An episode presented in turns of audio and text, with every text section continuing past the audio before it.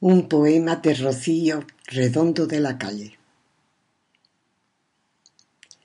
La palabra que no dije revolotea en la soledad de mi jornada. Se mecen las cortinas que refugian mi insomnio y ansían el destino que le negué por cobarde.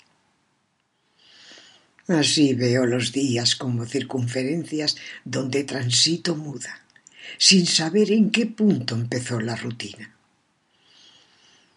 La gente se me acerca para verme sangrar. Quisiera preguntarles si ellos son incorruptos, si ya cicatrizaron todos sus deterioros. Pero surge la noche por la falta de todo. Se pasea tu sombra vestida de inocencia y altera mi diástole. Y hace que me desplome y veo los recuerdos sentados en la mesa.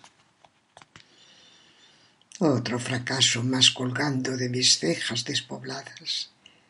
En una vida sin aval, cualquier tormento es sostenible. En un espacio mudo se interfiere un pájaro que emana de aquel parque de columpios azules.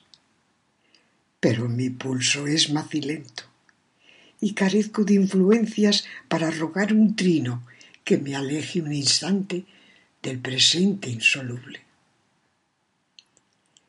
En este ir y venir no necesito nada y siento que la vida es escaso subsidio de excesivos descuentos. Una vez más pregunto, ¿alguien ha visto a Dios? Hoy la luz es el confidente de mi ateísmo.